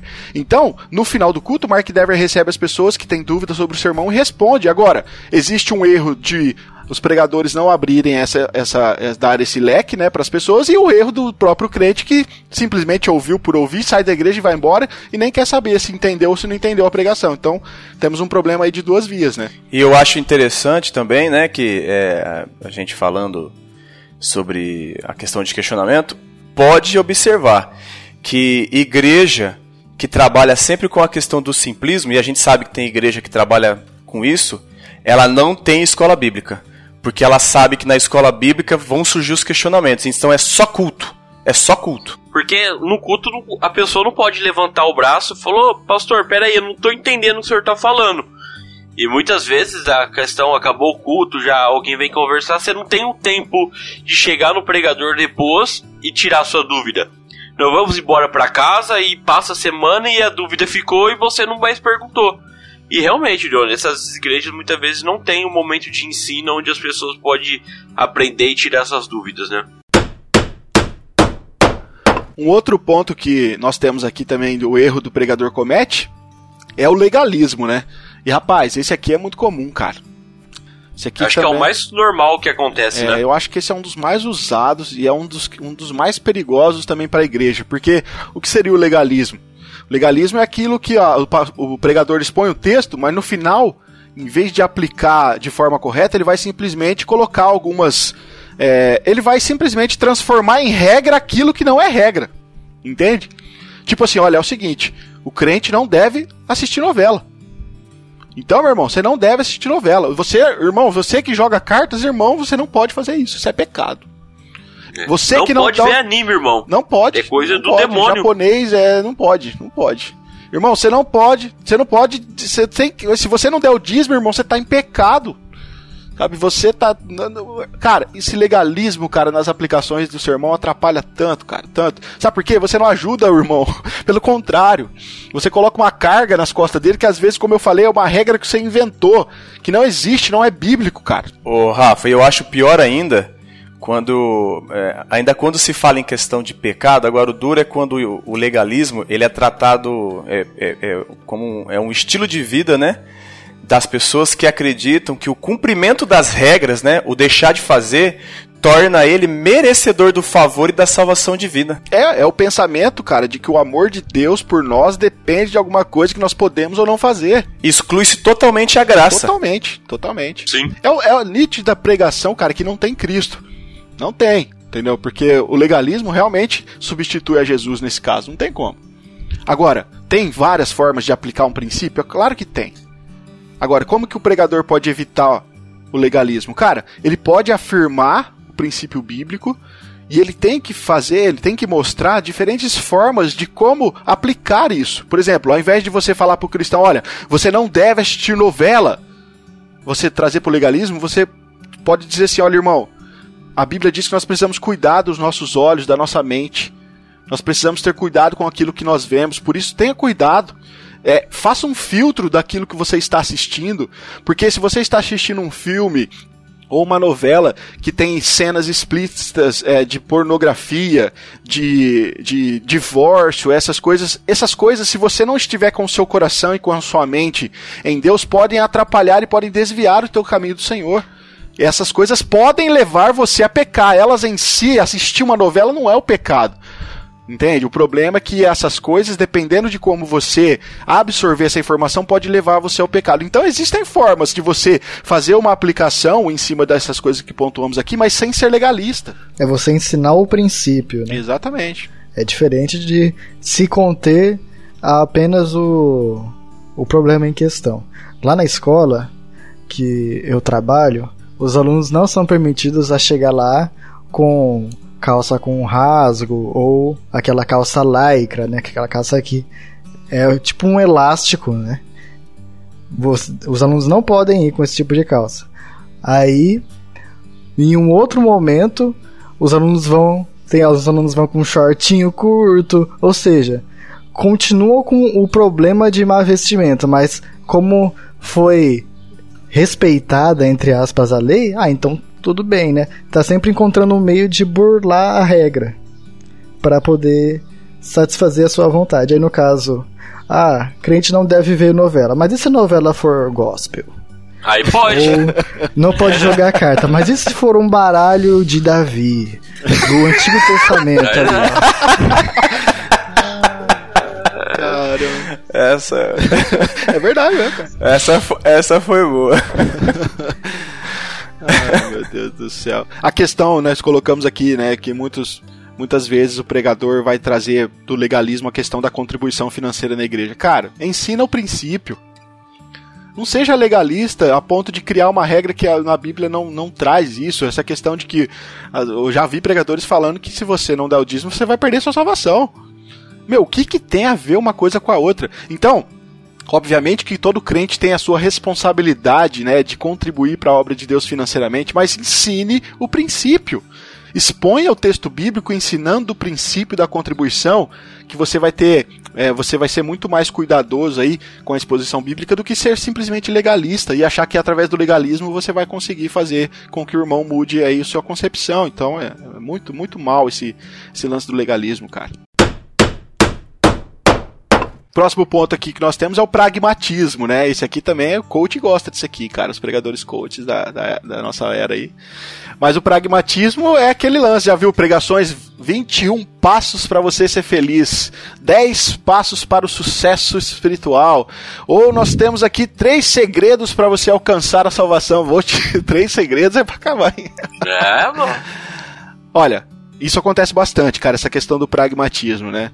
Eu tava vendo um vídeo do do Augusto Nicodemos, ele estava fazendo uma definição de pragmatismo, que é justamente aquele negócio, olha, se tá dando certo, meu irmão, bola para frente. Não interessa se se tá funcionando, né? Não interessa se é certo ou errado, se funciona. Então, geralmente, o pregador incorre nesse erro quando ele vai fazer aplicações que não tem nada a ver com o texto bíblico. Ele lê um texto, mas ele não interpreta o texto, aí ele já apresenta cinco passos disso, três passos daquilo, ele cria toda uma estrutura pragmática, porque se você fizer esses passos aqui, não interessa se é bíblico ou não, não é isso que eu estou falando. Se você seguir esses passos aqui, vai dar tudo certo para você. E isso também é um problema, cara, na, na hora de aplicar o texto. É, o pragmatismo, o pragmatismo, ele traz a questão daquela fé pragmática, né? Uma fé positiva, tipo, se eu tenho uma fé positiva, eu sei que vai dar certo. E eu acabo relacionando aquilo que eu acabei falando, acho que uns dois tópicos antes, que o Deus acaba sendo tratado como um objeto de consumo, tipo, eu vou ter fé porque Deus vai fazer. E aí eu achei um. Eu tava lendo um artigo do, do Michael Orton, que é da JMC, e é engraçado que ele traz um, um textinho rapidinho que ele fala que nos Estados Unidos tem um adesivo que diz Jesus é a resposta. Os incrédulos fizeram outro adesivo para retrucar esse adesivo. E qual é a pergunta? É, então. Se Jesus é a resposta. Aí, considere agora o que diz o pragmatismo. Eu não sei qual é o seu problema, mas qualquer que seja, Deus pode resolver. O seu carro está enguiçado? A sua vida familiar não está progredindo como devia? Deus pode consertar em uns piscar de olhos. Assim, passamos a consumir a Deus. Nós usamos a Deus ao invés de amá-lo, servi-lo e honrá-lo. Rapaz, você falou esse daí do eu não sei qual é o seu problema. Eu perdi as contas de quantas vezes eu ouvi isso em pregação. Nossa, muitas vezes, cara. Muitas vezes. E é a hora que a galera vai a delírio, né? Vixe. É, Nossa, glória galera, a Deus, Junto com a nome solto. profetada, tá no Exatamente. pacote. Exatamente. Nessa hora aí, você vê. E nessa hora, e sempre nessa hora, desculpa aí, Rafa, é, e sempre nessa hora vem a revelação. Deus manda te dizer. Mas é. E aí o cara, o cara vai. Às vezes o Deus manda te dizer contradiz a Bíblia, cara. Isso que é engraçado, viu? É.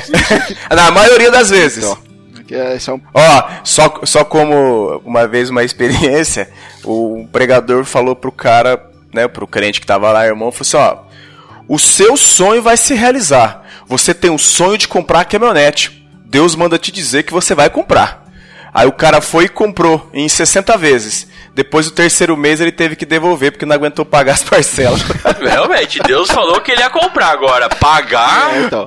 Aí o pregador. o Comprou pregador, e é, colocou o adesivo, foi Deus que me deu. o pregador vai usar essa A mesmo. serviço do reino. Fala, irmão, Deus prometeu que você ia comprar, que você ia pagar já é outra história, irmão. Aí você tá confundindo. é outra história. confundindo as coisas. Você não entendeu o que Deus quis dizer, entendeu? Ah, é muita sem vergonha isso, né? Mas acontece, acontece. E o último ponto, então, aqui que nós temos sobre essas, esses erros de aplicações é o obscurantismo.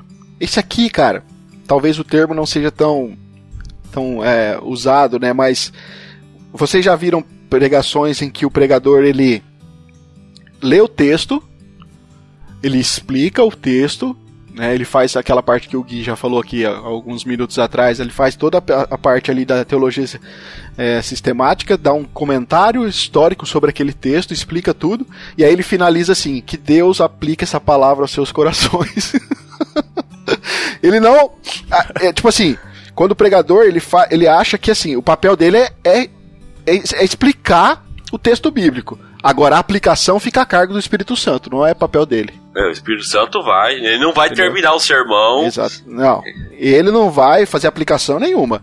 Ele lê o texto, ele dá uma explicada no texto e aí ele termina assim: olha, então que o Espírito Santo aplique no coração de vocês. Não, cara. Isso não funciona. Isso está errado, biblicamente, inclusive. Dá- sabe que dá a impressão de que o pregador tá com preguiça, cara. Porque, cara, tem muito pregador que perde um tempão na exposição histórica gramatical do texto, mas, mas gasta dois minutinhos na aplicação, quando muito não aplica.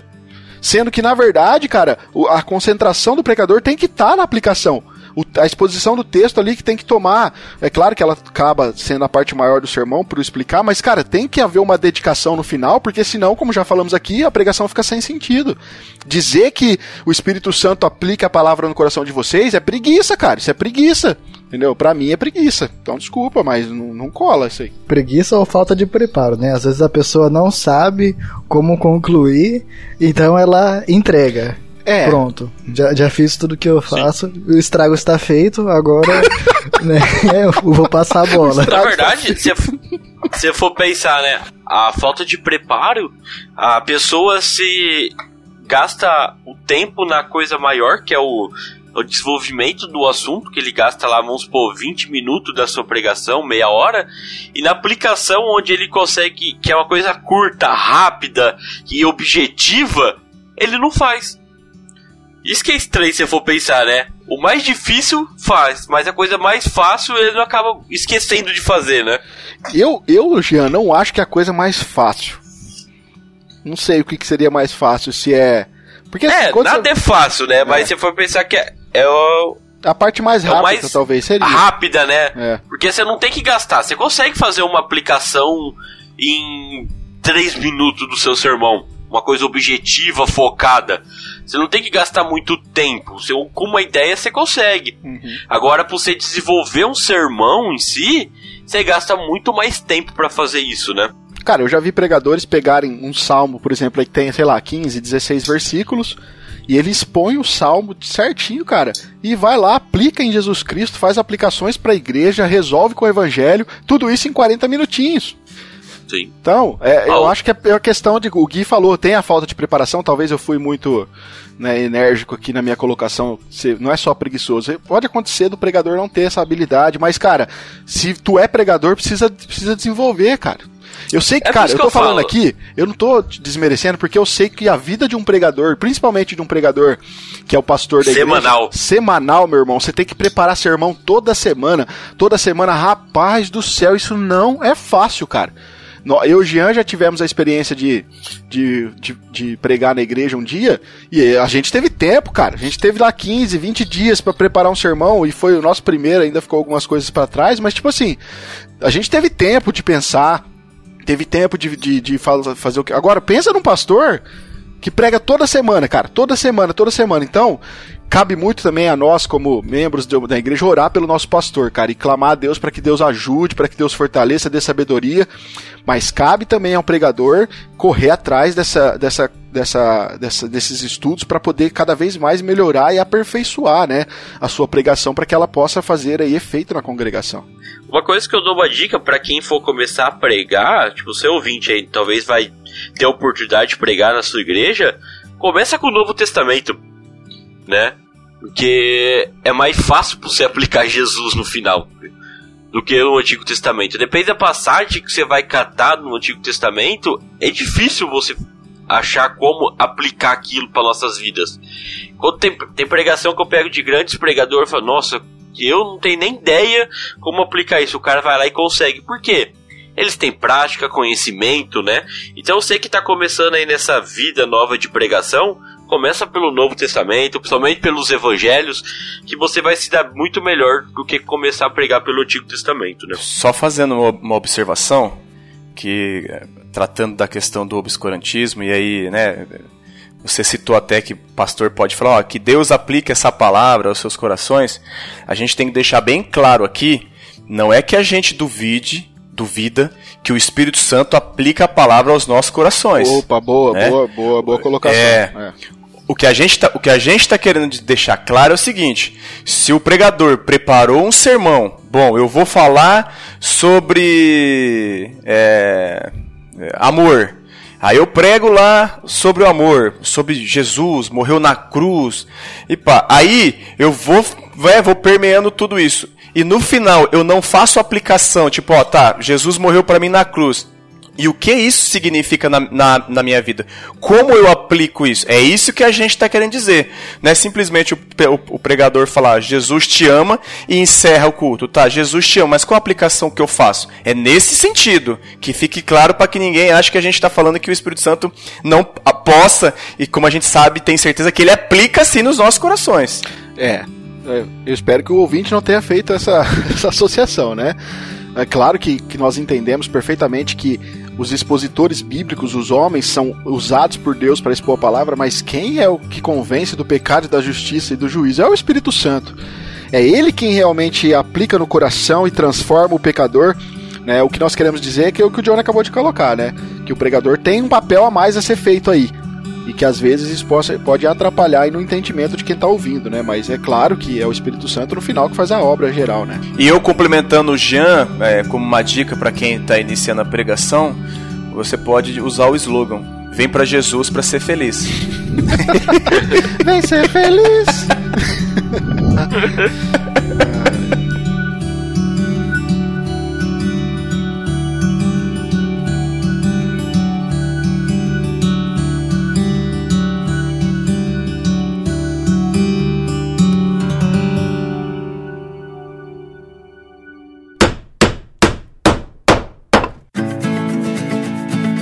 Bom, pessoal, depois dessas considerações iniciais. É? de uma hora e meia. Ó, terminamos a introdução, pessoal. Agora que a gente vai desenvolver mesmo o podcast. Isso. É. Nós demos o título e a introdução. Agora nós vamos. Vamos pra tese agora. Não, agora é sério, pessoal. Vamos então falar um pouquinho sobre essa questão da aplicação, que nós estamos tanto falando aqui, né? E da contextualização que nós entendemos aqui ser um dos elementos mais importantes aí do sermão também. Agora, eu não sei aqui vamos jogar na mesa e vamos bater um papo, porque eu não sei o que, vocês é, pensam sobre isso, mas cara, na minha concepção, não importa a parte das escrituras que o pregador esteja expondo, cara, o evangelho precisa em algum momento entrar em foco. Isso eu já estou falando aqui da questão da aplicação, né? Porque assim, cara, é, pra gente, é, pra entender e para explicar qualquer texto da Bíblia, nós sabemos que, que esse texto ele precisa se situar no seu contexto, certo?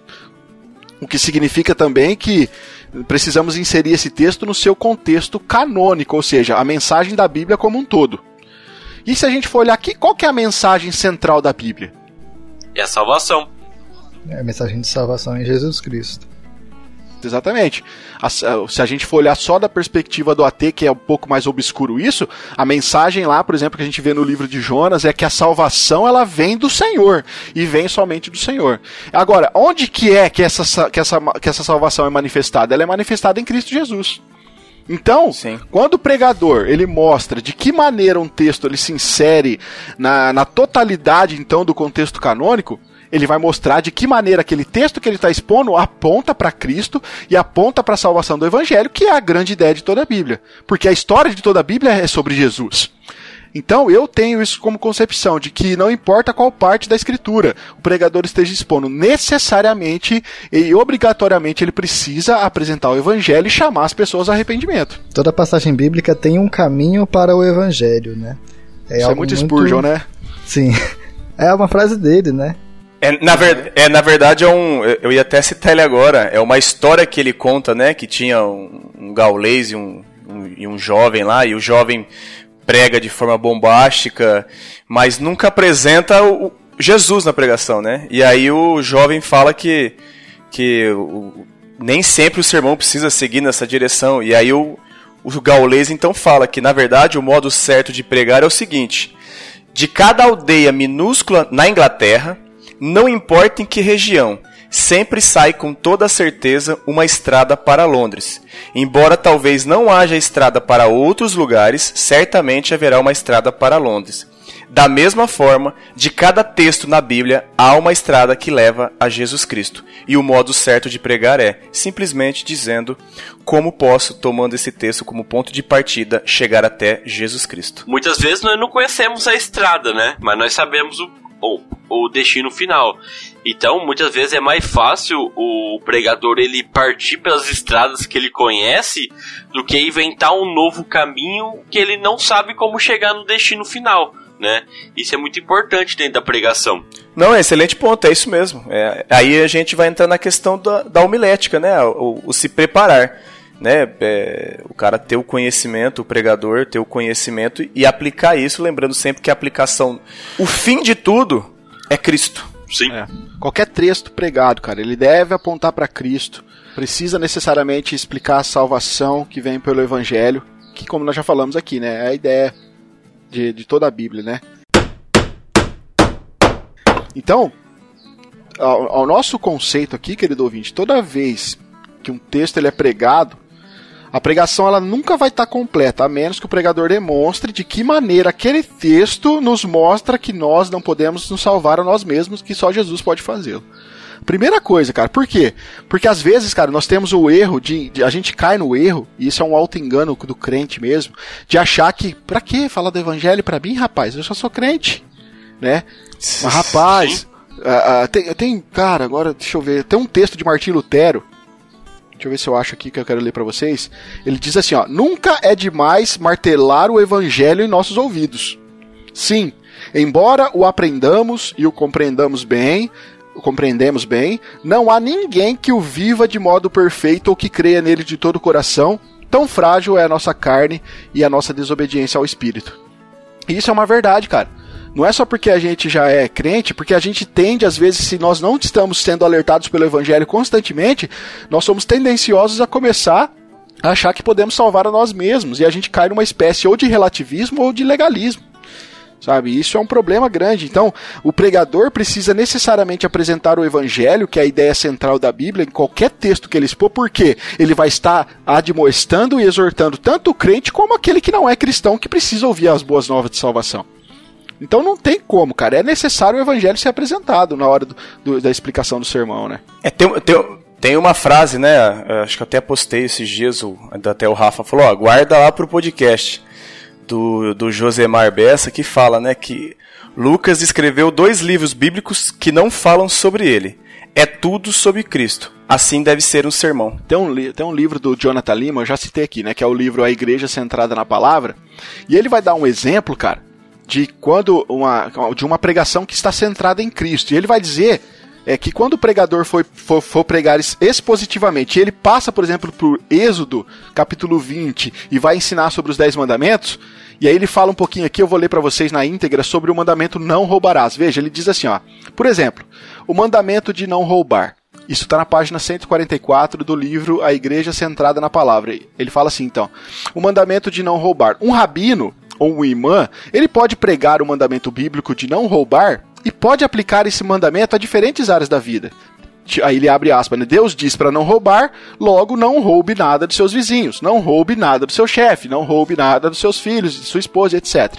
Mas esse não é um sermão cristão precisamente, porque não está fundamentado no anúncio de que Deus fez. Exortar cristãos significa anunciar novamente que Cristo os comprou por meio de sua morte e ressurreição, de modo que não roubassem mais. Qualquer confrontação precisa ser fundamentada na obra realizada por Cristo. O mesmo vale para a exortação dirigida a não cristãos. É preciso começar anunciando a santidade de Deus. Em seguida, o mandamento de Deus para não roubar. Finalmente, a triste realidade de que todos nós já roubamos. É preciso então anunciar a boa notícia de que Jesus viveu uma vida perfeita e não roubou, mas morreu na cruz por ladrões como nós. Só depois de tudo isso então vem a confrontação. Pare de roubar e confie em Cristo. Veja que o pregador estava lá em Êxodo, onde você não vai ver Jesus de jeito nenhum, no capítulo 20, falando dos 10 mandamentos, mais especificamente sobre não roubar, e ele consegue transformar isso numa mensagem evangélica.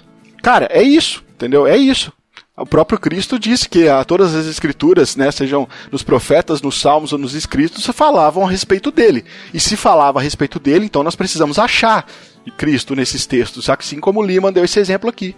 Você não vai falar para o cara parar de roubar simplesmente aplicando, aplicando um legalismo puro. Simplesmente você vai dizer que agora que Cristo morreu por ele, ele é capaz de parar de roubar. Porque o Cristo, através do Espírito, capacita para uma vida de santidade. Então dá para fazer, cara. Dá para fazer, entendeu? Precisa ser aplicado sempre com o Evangelho. Se Cristo falou, quem não vai discordar dele, né? Um outro ponto que eu queria falar também é que muitas vezes tem que ter um cuidado também, porque o pregador ele pode estar apontando, proclamando o caminho da salvação, só que aí, cara, do, na hora da aplicação, rapidamente ele pula para o moralismo ou pula para autoajuda como caminho para santificação. Tipo assim, aí a pregação, em vez de aplicar no Evangelho de Cristo e que nós só podemos nos santificar porque Cristo morreu por nós, se transforma agora numa terapia motivacional. A, prega a pregação começa a incentivar as pessoas a confiar nas suas próprias forças quando na verdade o pregador deveria incentivar os, as pessoas a, a, confiarem na verdade em Deus. Entende? Tipo, o cara tá expondo o texto bíblico certinho, cara. Na hora de aplicar o evangelho, ele leva para o moralismo como resultado da santificação. Olha, você precisa fazer isso, você consegue, você precisa tirar forças e tal. Se torna uma questão de autoajuda, quando na verdade ele poderia colocar Cristo na jogada e explicar que por causa do sacrifício de Cristo, nós fomos religados ao Pai, fomos capacitados pelo Espírito, e é o Espírito Santo quem age nos transformando e nos capacita para vivermos uma vida de santidade. Então, às vezes tem essa, essa inversão também, cara, que pode aí ocorrer numa aplicação que não é necessariamente o evangelho, né? Sim, com certeza. E, infelizmente é o que mais temos vistos hoje, Rafa acontecendo na igreja. Acaba, é, infelizmente, parece que sempre quando tenta, é, como você falou, aplica-se a Cristo certinho, né? Fala do contexto, tudo certinho. E na hora de aplicar, parece que é, tem a tendência de sempre colocar a responsabilidade na mão do homem. Uhum. É, tem um, tem um, o livro que eu citei aqui também do, do, do, Keller, cara, sobre pregação, e eu achei fantástico, porque no livro ele vai citar aqui é, é, seis maneiras básicas de como você pode pregar Cristo a partir de toda a Escritura. E eu quero dar essa dica para os nossos ouvintes, porque a primeira ele fala assim: ó, pregue a Cristo a partir de cada gênero ou de cada seção da Bíblia. E aqui ele quer dizer, tipo assim, é, cada gênero ou cada parte do Antigo Testamento, ela olha para Cristo e ela nos informa a respeito de quem Jesus é de alguma forma. Né, como eu falei aqui agora, o próprio Cristo disse que ele estaria presente em todos os textos. Então, nós precisamos catar algum gênero ou uma seção da Bíblia e conseguir enxergar Cristo aquilo para poder aplicar de forma efetiva no Evangelho. Um outro ponto que ele fala aqui é pregue a Cristo em cada tema da Bíblia. Tipo assim, se você vai falar sobre reino, se você vai falar sobre aliança, se você vai falar sobre exílio, se você vai falar sobre a presença de Deus ou adoração, se você vai falar sobre o descanso, se você vai falar sobre justiça, sobre juízo, você pode pegar textos, são temas da Bíblia que na verdade estão em alguns textos, que você pode jogar isso na, na pessoa de Cristo e apresentar o evangelho, cara. Ele fala também que nós, nós podemos pregar a Cristo em cada grande personagem bíblico. Ou seja, você pode pegar qualquer personagem da época, líderes, né, profetas, sacerdotes, reis, juízes, que vai trazer salvação, que vai trazer libertação, vai trazer qualquer tipo de redenção, qualquer tipo, qualquer nível de redenção e salvação para o povo, e apontar isso aí para Jesus. Sabe, tem algumas passagens do Antigo Testamento que é, que é muito claro, cara. Você vê realmente uma alusão a Cristo, de como perfeito libertador, como perfeito juiz.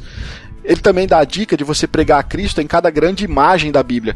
Tipo, nós temos grandes figuras no Antigo Testamento que eram, na verdade, tipos de Cristo. Nós temos uma muito conhecida que é a serpente de bronze, né? O próprio Cristo vai falar dela em João 4 e ela tá lá em números. Então, você consegue visualizar essa ideia para levar a pregação até Jesus. E também a última aqui, ele fala que você pode pregar aqui em cada enredo de libertação.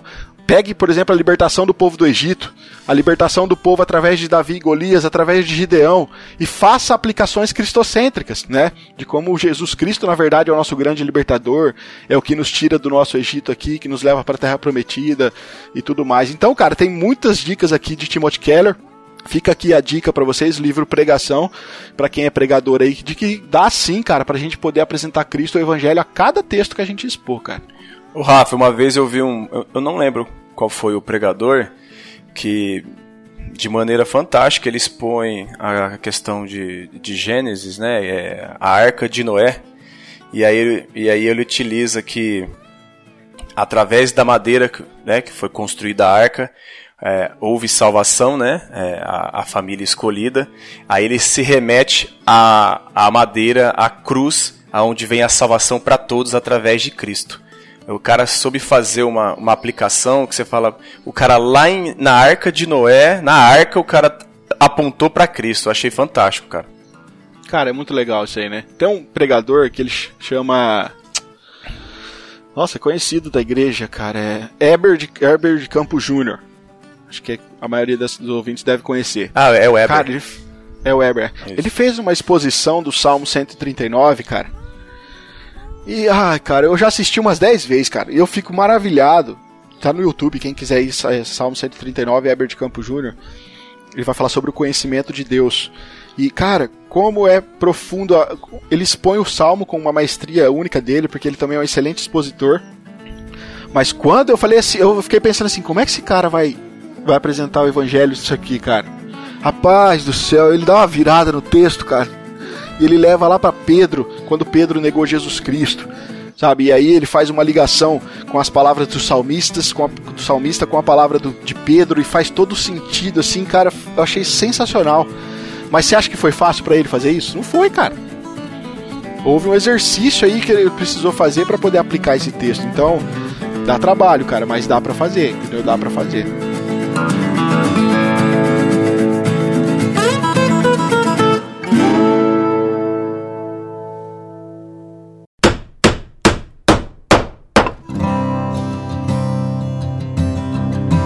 Bom, pessoal, a gente falou então aqui de como que a aplicação necessariamente ela precisa apresentar o evangelho né, como, como parte da aplicação de conclusão do sermão aqui. E nós vimos que, através de alguns autores aqui, como dá para fazer, né? Então nós, é, é necessário um exercício do pregador para poder conseguir fazer essa, essa ponte aí de qualquer texto bíblico com o evangelho. Agora, é necessário também que na aplicação, e aqui a gente já mistura um pouco com contextualização, e a gente já vai partindo para o final do episódio, que o evangelho que é apresentado, cara, ele precisa também se conectar à vida prática da, da, da, da congregação no cotidiano de cada um. Ou seja, é, é preciso ensinar a nossa igreja que o evangelho, ele não é apenas é, não é apenas o meio pela qual as pessoas se convertem, mas também o meio pela qual todos os cristãos resolvem seus problemas do cotidiano e crescem na vida. Então, as pessoas elas não precisam somente de uma de uma explicação de um texto bíblico, mas elas também precisam de uma noção de, da, das implicações do texto e do evangelho no seu contexto pessoal, no dia a dia. Porque às vezes, cara, tem no, no culto, o pastor prega, ele prega a palavra, ele expõe, algumas vezes ele até apresenta o evangelho, mas às vezes o crente sai da igreja falando assim: tá bom, mas amanhã eu tenho minhas contas para pagar, meu, meu filho tá doente, o meu sogro não sei o que, e o banco tá me cobrando, e tá aí, e aí, o que, que eu faço com isso? O que, que o evangelho resolve nisso para mim? Ou eu tô passando por um problema de depressão, ou eu tô desanimado, ou eu tô com um problema nos meus relacionamentos. Então, o que, que o evangelho pode me ajudar nisso? Vocês estão percebendo que não é uma tarefa fácil, né, cara? A gente tá colocando algo aqui que é bem difícil pro pregador, cara, dele conseguir fazer todas essas, essas ligações entre não só apresentar o evangelho, mas tornar isso também parte da vida do cristão para que haja sentido, né, na, na, na vida dele. E eu queria citar aqui, novamente, queria citar Timothy Keller, porque ele vai mostrar uma sessão do livro dele agora, o, o, livro Igreja De como o evangelho pode mudar todas as coisas. E a gente não vai ser, eu não posso, a gente não pode demorar aqui, mas alguns pontos que o Timothy Keller diz é que o evangelho ele pode tem que ser exposto, mas na contextualização ele pode ajudar as pessoas na, na hora do desânimo, na hora da depressão, como o evangelho pode ajudar as pessoas nesse sentido, de como eh, o evangelho pode ser aplicado na questão do amor das pessoas e nos relacionamentos. Eu não vou falar nomes aqui, mas teve uma irmã da igreja que ela chegou em mim e falou assim: Rafael, eu não tô aguentando mais mudaram algumas pessoas do lado da minha casa, que a casa estava para alugar, a casa foi alugada, e eu não tô aguentando mais. Eles colocam som alto à noite e eu não consigo dormir. Eles vão até 3, 4 horas da manhã e eu não consigo dormir. Aí ela veio perguntar para mim: será que é errado a hora que eu, a hora que então, a hora que eles for dormir, que eu acordo, eu ligar o rádio no último, então, para eles também sentir na, na pele? Cara, e aí eu comecei a perceber na conversa com a irmã de como é o dia a dia das pessoas, cara. A, a irmã tinha um problema simples, já era uma senhora aposentada. Né? Ela tinha um problema do dia a dia para ser resolvido e ela queria saber se era pecado ela dar o troco na mesma moeda. E como não falar do evangelho nessa hora? Como não você usar o evangelho para poder resolver esse problema e dizer, irmã, é, não dá. Se a senhora fizer isso, a senhora vai estar incorrendo em erro também.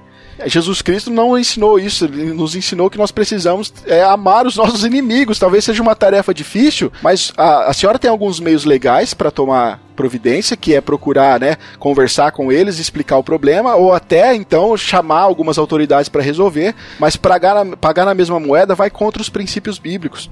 Então, é uma atitude prática, porque às vezes, cara, a gente expõe, expõe, expõe o, o, a questão bíblica e aplica no evangelho, mas isso não faz sentido às vezes na vida da pessoa. E aí a gente precisa explicar como que isso faz sentido. Só para finalizar aqui, o evangelho também pode ajudar na sexualidade. O evangelho também pode ter luz para questões familiares, para questão do autocontrole, para questões de raças e culturas, para autoridade humana, humana, para o nosso testemunho, para questão de culpa, autoimagem, ou seja, quem quiser depois pode estar tá adquirindo esse livro para para entender melhor isso, mas aqui o Keller vai mostrar e vai desenvolver de que como o evangelho pode tra trabalhar na vida do cristão em cada área da vida dele, em cada área da vida dele. E aí, cara, cabe ao pregador, né, fazer essa tarefa de conseguir aplicar bem o evangelho, mas também contextualizar aí para a vida do crente no dia a dia, né? Não é a tarefa fácil não, viu, gente? E é engraçado, Rafa, porque assim, é, essa questão de, de, de você aplicar o evangelho a todas as áreas das nossas vidas, ela vai refletir para quem é de fora, se eu aplicar corretamente, elas vão enxergar na minha vida a Cristo. Então até, até os meus atos também têm que apontar para Cristo. Exatamente. Sim. Ninguém disse que seria fácil, né? Tanto que nós fazemos essas coisas pelo poder do Espírito Santo, né? Porque segundo a carne, a gente quer se vingar, a gente quer dar o troco, a gente quer resolver o problema da maneira mais instintiva, instintiva possível. Cara, isso é verdade. E assim, como eu já falei aqui, o pregador, ele conhece a vida da sua congregação, dos seus membros. Geralmente nas, nas, igrejas quem prega é o pastor titular, né? Ele visita as pessoas, ele conhece as necessidades dos seus membros. Então, não necessariamente que ele vá pregar, como já falamos aqui, né, de uma pregação VIP, né? Mas ele consegue e, e pelo menos pode se orientar sabendo qual é o grande anseio da sua congregação naquele momento. Ele sabe que determinado irmão está passando por um determinado problema.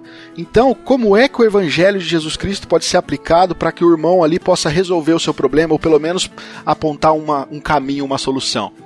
É, então, como vocês aí falaram, cara, o evangelho ele molda toda a nossa vida, toda mesmo, toda mesmo. E as pregações precisam apontar para isso, para que a gente possa construir uma igreja centrada no evangelho, uma igreja que, que, que tem o evangelho como base, como fundamento para tudo. Talvez aí a, a, a, gente possa falar, poxa, existem outros elementos da pregação, tipo ilustrações. Cara, como as ilustrações ajudam a boa aplicação, vocês não concordam? Quando o pregador consegue fazer uma boa ilustração e fazer um paralelo com a realidade nossa? Não sei se vocês já viram isso. Isso é legal, porque na verdade, isso é um exemplo de Jesus. O que, que ele fazia nas suas parábolas? Era pegar o contexto daquela época do, dos camponeses, das pessoas que viviam no campo, e contar uma história aplicando aquilo pro reino de Deus, né? Então é um bom exemplo de uma forma de nós terminar um sermão em ensinar com uma ilustração, né? E outra, eu, assim, eu não quero, eu não quero dizer que a estética é o elemento principal do sermão, porque ela não é, mas ela não deixa de ser importante, cara. Tipo assim, quando o pregador tá pregando, ele quer quer manter presa a atenção das pessoas, ele quer que as pessoas de fato se interessem por aquilo que está sendo dito, né? E assim, não é só o que nós estamos falando, mas como também nós estamos falando. Isso é importante.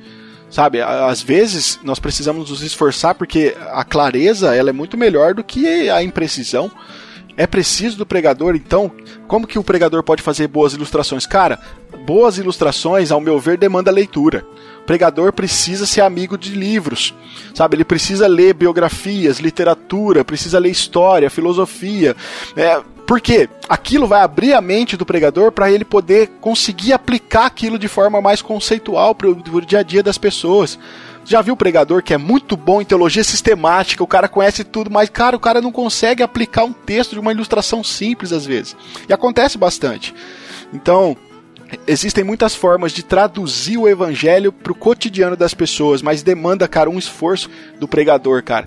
E como o Gui falou, é, é, é, é, capacitação pelo Espírito Santo, cara. Existe o esforço da parte do pregador e, claro, o Espírito Santo age em tudo isso também. Então, é, eu, olha, eu oro mesmo para que os expositores bíblicos aí sejam capacitados e tenham é, é, capacitação realmente física, até intelectual, emocional, porque não é uma tarefa fácil, cara.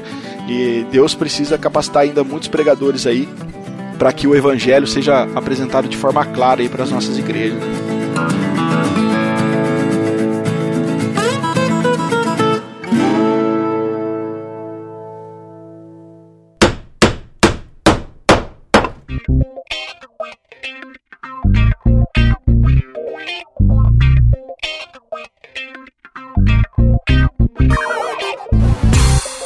galera, é isso daí. Acho que nós falamos até bastante aqui, né? O episódio já ficou aí com mais de uma hora e meia. Mas nós tentamos ao longo desse episódio é, é, transmitir a vocês aquilo que, que nós tínhamos aqui na nossa pauta como a importância da aplicação do sermão ser voltada para o Evangelho de Jesus e de como o pregador precisa se esmerar para que isso aconteça.